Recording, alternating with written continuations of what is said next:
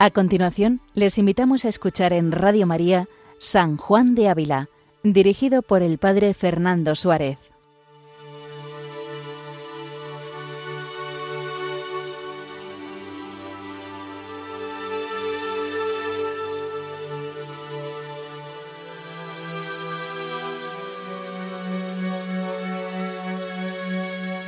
Muy buenos días a todos los oyentes de Radio María. Una semana más continuamos con la gracia del Señor este programa dedicado a San Juan de Ávila, doctor de la Iglesia Universal. Desde hace unos capítulos seguimos este camino que San Juan de Ávila nos está proponiendo para contemplar la pasión de Cristo. Por eso vamos a pedirle al Santo Maestro que nos ayude a entrar en la meditación de la pasión con un objetivo y es poder unirnos más profundamente al Señor, imitarle. Por eso precisamente el capítulo que vamos a vamos a contemplar hoy, que vamos a seguir hoy de San Juan de Ávila, de este Audifilia, capítulo 76, se titula de la siguiente manera: que el fin de la meditación de la pasión ha de ser la imitación de ella, y el cual y cuál es lo primero y principio de cosas mayores que habemos de imitar. Dice, comienza diciendo, dice, para que de este ejercicio de oración os sepáis aprovechar, debéis estar avisada que el fin de la meditación de la pasión ha de ser la imitación de ella y el cumplimiento de la ley del Señor. Y digoos esto porque hay algunos que tienen mucha cuenta con las horas que gastan en la oración y con el gusto de la suavidad de ella, y no la tienen con el provecho que de ella sacan. Piensan con engañado juicio que quien más dulce nombre y más horas de oración tiene, aquel es más santo, como en la verdad aquel lo sea que, con profundo desprecio de sí, tiene mayor claridad en la cual consiste la perfección de la vida cristiana y el cumplimiento de toda ley. Y quien vive bien y quien bien ora, para este fin lo debe hacer, y no contentarse con que gastó bien un rato en confesar o comulgar, o tener devota oración, o cosas de esta manera. Para poder resumir lo que San Juan de Ávila nos quiere decir, podríamos decir que en la oración más importa la calidad que la cantidad. Si bien es cierto que dedicar tiempo a la oración y las horas de oración pues son necesarias, pero sin embargo es muy importante no medir la calidad de nuestra oración por la cantidad de horas que dedicamos a ella. Más bien deberíamos mirar la calidad de nuestra oración por el fruto que de la oración se saca.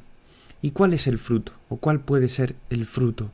El fruto de la meditación de la pasión ha de ser vivir como Cristo, es decir, vivir imitando de, manera mejor, más perfecta a Jesucristo y cumpliendo pues su voluntad. Luego el primer aviso que nos da el Santo Maestro es que no nos engañemos. No quien hace más horas de oración es más santo,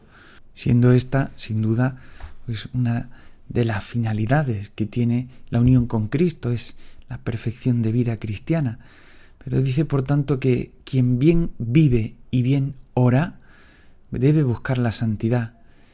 pero no debe contentarse solamente con tener un rato de confesar o comulgar o tener una devota oración, sino pues una, un deseo muy grande de unirse a Cristo, de imitarle y de vivir cumpliendo en todo su voluntad. Y continúa diciendo, de Moisés leemos que habiendo estado cuarenta días y cuarenta noches subido en el monte Sinaí en continua conversación del Altísimo Dios, y abajando después a la conversación de los hombres, ni contó visiones ni revelaciones ni secretos curiosos, mas trajo mucha luz en su faz y dos tablas de piedra en sus manos, en una de las cuales estaban escritos tres mandamientos que pertenecen a la honra de Dios y en la otra siete que pertenecen al provecho del prójimo, dando a entender que quien trata con Dios con la lengua de la oración ha de traer luz en su entendimiento para saber lo que debe hacer y el, cumplimiento de la voluntad de Dios puesto en obra como ley en las manos, citando el libro del Éxodo, y que,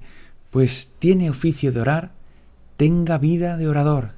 y sea tal que en todo su trato se manifieste que se le ha pegado algo de aquella suma bondad y suma pureza con la cual ha tratado. Dice, porque los que gastan un rato en llorar las bofetadas que el Señor le dieron en su pasión, y si saliendo de allí se les ofrece alguna cosa, aun de las pequeñas que al Señor se le ofrecieron,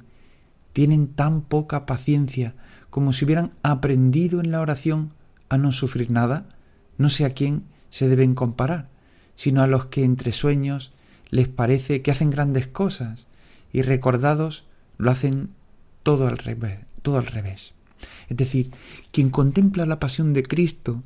ha subido, como poniendo este ejemplo de Moisés, ha subido al monte Sinaí, ha contemplado a Dios. Si realmente ha contemplado a Dios, cuando baja del monte de la oración y pues vive su vida cotidiana y encuentra una pequeña cruz, una pequeña dificultad, si no reconoce que de esa manera se está uniendo a Cristo en su pasión, sino todo lo contrario, pues que no está dispuesto a sufrir, no está dispuesto a entregarse a su pequeña pasión. Dice San Juan de Ávila que es como un hombre soñador, que le parece que hace grandes cosas, pero viene al contrario, pues no está dispuesto a unirse a la pasión, porque en su vida cotidiana, en la concreta que Dios le ha puesto, pues no está dispuesto a unirse a Cristo. Y dice, ¿qué cosa más loca puede haber que pareciéndome bien la paciencia del Señor en sus penas, no quiera yo tenerlas en las mías, sino decirle, Llevad vos, Señor, vuestra cruz a solas, aunque muy pesada sea, que no quiero yo ayudaros con llevar la mía, aunque pequeña. Decirle, mira, Señor, esto de la cruz está muy bien para ti y está muy bien y yo pues veo la paciencia que has tenido en asumir la pasión, pero no me dejo impactar, no me dejo pues invadir por el amor a la cruz, por el amor a las pequeñas cruces que tú permitas en mi vida. Dice, los apóstoles compasión tuvieron y lágrimas derramarían por la pasión del Señor. Mas, porque huyeron de la imitar, fueron cobardes y ofendieron a Dios en ello como malos cristianos. Dice, por tanto, no debéis considerar la pasión y tener compasión como quien mira este negocio de talanquera, sino como quien ha de acompañar al Señor en el mismo padecer. Y con mirarle a Él,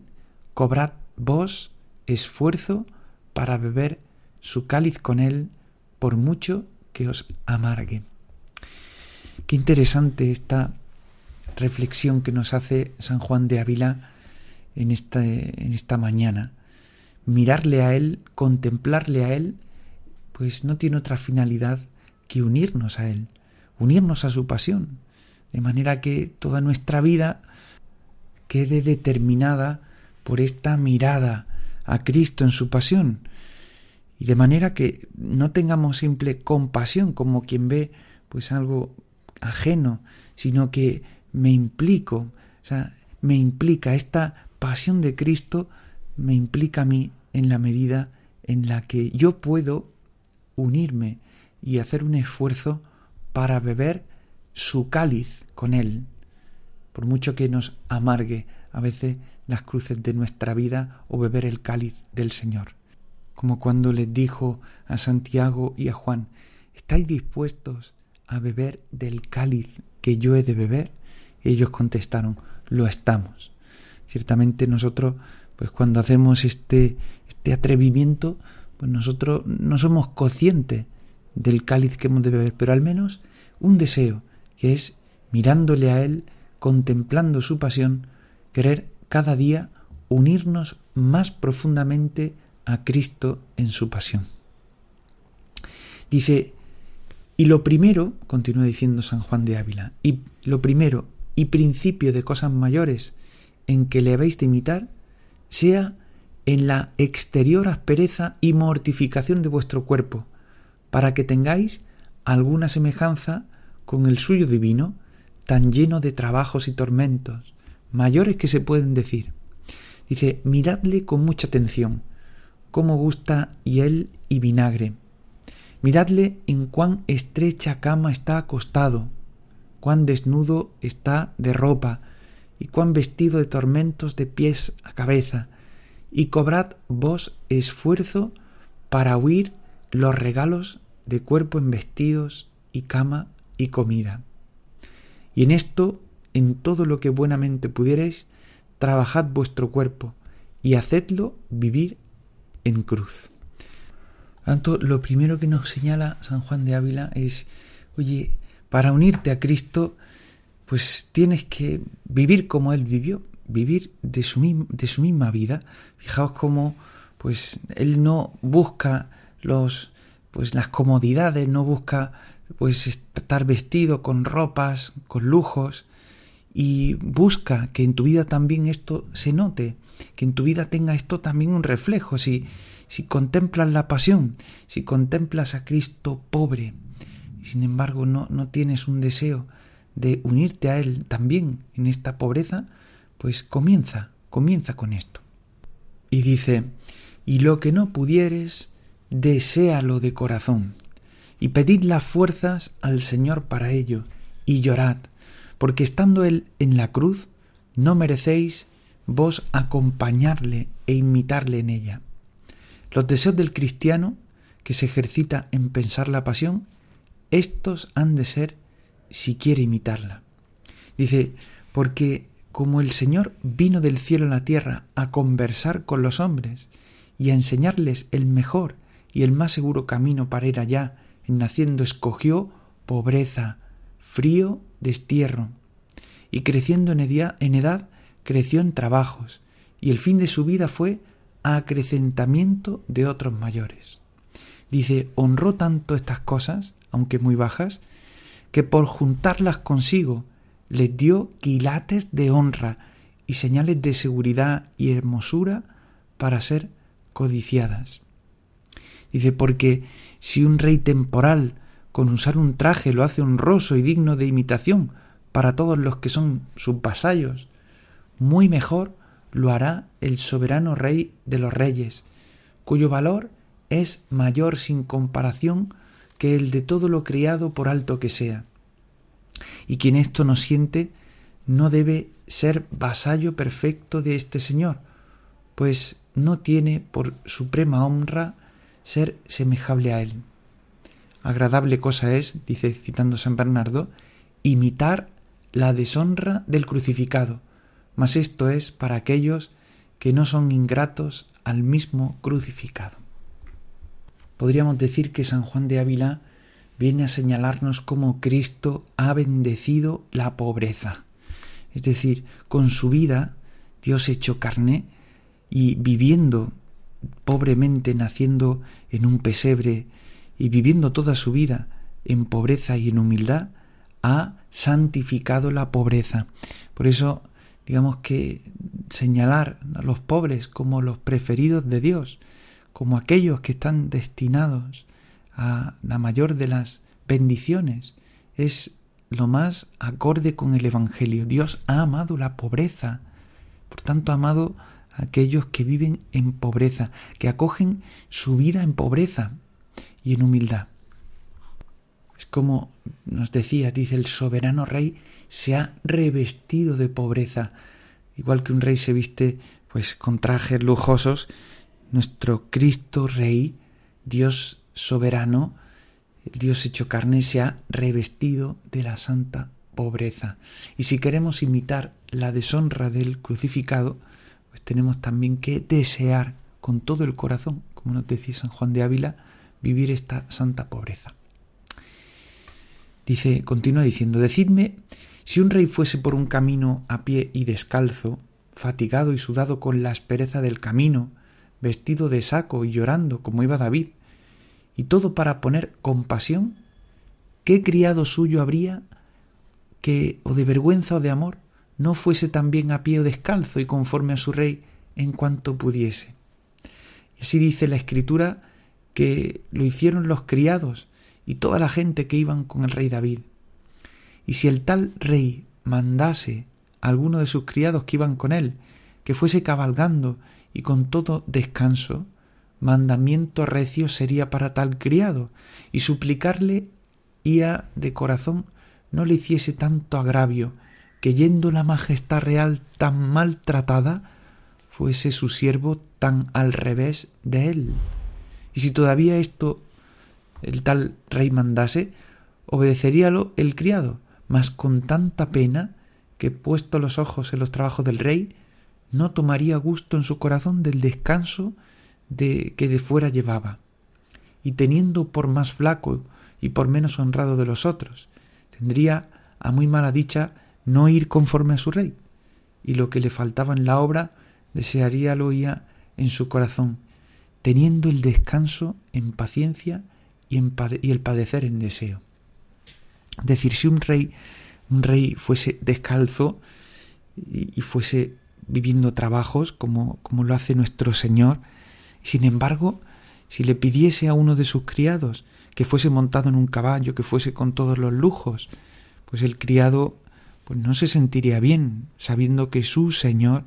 aquel a quien sirve, está mucho peor que él. Pero lo obedecería con pena y con deseo de vivir como su Señor. Así también nosotros. Pues vemos a nuestro Señor Jesucristo, contemplando su pasión, vemos los trabajos, vemos lo que padeció y Él a veces permite que en nuestra vida pues gocemos de comodidades, de lujos y sin embargo eso no debe cerciorar, cerciorar nuestro deseo de unirnos a Él, de vivir como Él. Continúa diciendo, tal es, para cierto, el crucificado a los corazones que en mirarlos ocupan, si empero son agradecidos, como San Bernardo dijo, a tan gran beneficio como es abajarse Dios a caminar por este destierro, con tales trabajos cuales nunca hombre pasó, porque donde esto hay no queda lanza ni esta, y de dentro y de fuera hay entrañable deseo de poner al crucificado por sello en el corazón y en el brazo, como cosa que no solamente no se angustien, ni se tienen por menos honrados, mas que, como Santiago dice, tienen por entero el gozo ofrecérsele varios trabajos. Dice, tal es la alteza de los agradecidos a este Señor, que a los ídolos de Egipto, a quien los mundanos precian y aman, que son honras, riquezas, deleites, y ellos, con el cuchillo del amor de este Señor crucificado, los degüellan animosamente, y se los ofrecen con mucho amor, agradeciéndole que los quiso admitir a su compañía y andan buscando, abrasados con amor, todas las vías que pueda para más padecer, esforzados como elefantes, con ver derramada la sangre de su Señor. Y si acaece que cumpla el servicio de su Señor, tomar ellos descanso, o tener riquezas o honras, acéptanlo por obediencia y usan de ello con temor, y es menester que los consuelen para que puedan ir a caballo, viendo ir a pie al que más que sí aman. Dice, tal es la alteza de la vida cristiana, y así muda Cristo las cosas desde la cruz, que lo amargo y despreciado hace dulce y honroso, y pone asco de gustar aquello que sobre los mundanos matan, se matan. Tenemos que pedir al Señor esta conciencia, mirando pues su vida, su entrega en la cruz, ver cómo Él se ha bajado, se ha despojado de su rango y ha tomado la condición de esclavo, pasando por uno de tantos. Precisamente porque Él vive así y nosotros, pues con tantos deleites y con tantos placeres y con tantas comodidades como hoy día vivimos, que debemos usar de ellas, dice San Juan de Ávila, con temor. Y es menester que no apartemos nuestra mirada de aquel a que realmente amamos, poniendo todo deseo en imitarle. Dice, esta eficacia, deseo que obre en vos el pensamiento de la sacra pasión y que la améis tanto que traigáis su mortificación en vuestro cuerpo. Y si no hubiere quien os tire piedras y encarcele y azote, como al Señor y a sus apóstoles, los cuales iban gozosos por padecer en su nombre, buscad vos, en cuanto buenamente pudiereis, en qué padecer, y agradecedlo mucho a Dios, cuando se os ofreciere,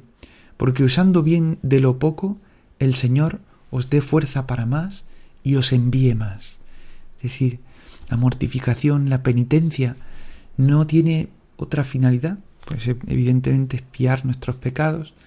pero también unirnos a su pasión, porque ciertamente no vivimos, no vivimos como vivió a Él. Por eso, para que la contemplación de la pasión tenga eficacia, no solo en el pensamiento, sino en, nuestro corazón, hemos de también que en nuestra vida se note que, que, nos queremos unir mediante la mortificación y la penitencia. Dice, y termina este capítulo diciendo, y estad advertida que no tengáis en poco estas cosas, por ocasión que, de que dice San Pablo, que en el ejercicio corporal trae poco provecho, porque ya que de estas cosas se entienda, no quiere que se tengan en poco en sí mismas, sino cotejadas a otras mayores, para provecho de las cuales, y para satisfacer la pena que en el purgatorio se debe, y aun para alcanzar más gracia y más gloria, y para servir al Señor de dentro y de fuera, pues en todo le somos deudores. No hay duda, sino que estas cosas son muy convenientes, en lo cual el soberano Maestro da luz de lo que debemos sentir cuando dijo, hablando de las cosas mayores, conviene hacerlas, y hablando de las menores, no conviene dejarlas. Por tanto, pidámosle al Señor, pues vivir la penitencia, integrarla en nuestra vida, con esta conciencia de unirnos a la pasión de Cristo como algo esencial. Recordamos que todos los santos destacan la necesidad de la oración y la penitencia, pero en los últimos tiempos parece como que la penitencia pues es algo antiguo, ¿no, Señor? Es algo recomendado por los santos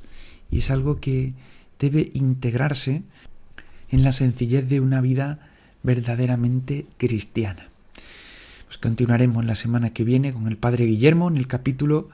77, hablando de la mortificación de las pasiones. Recordamos que pueden escuchar el resto de programas, los anteriores programas, en el podcast de Radio María. Asimismo pueden escribirnos alguna recomendación al correo electrónico del programa sanjuandeávila@radiomaria.es. Gloria al Padre y al Hijo y al Espíritu Santo, como era en el principio, ahora y siempre, por los siglos de los siglos. Amén. Alabado sea Jesucristo.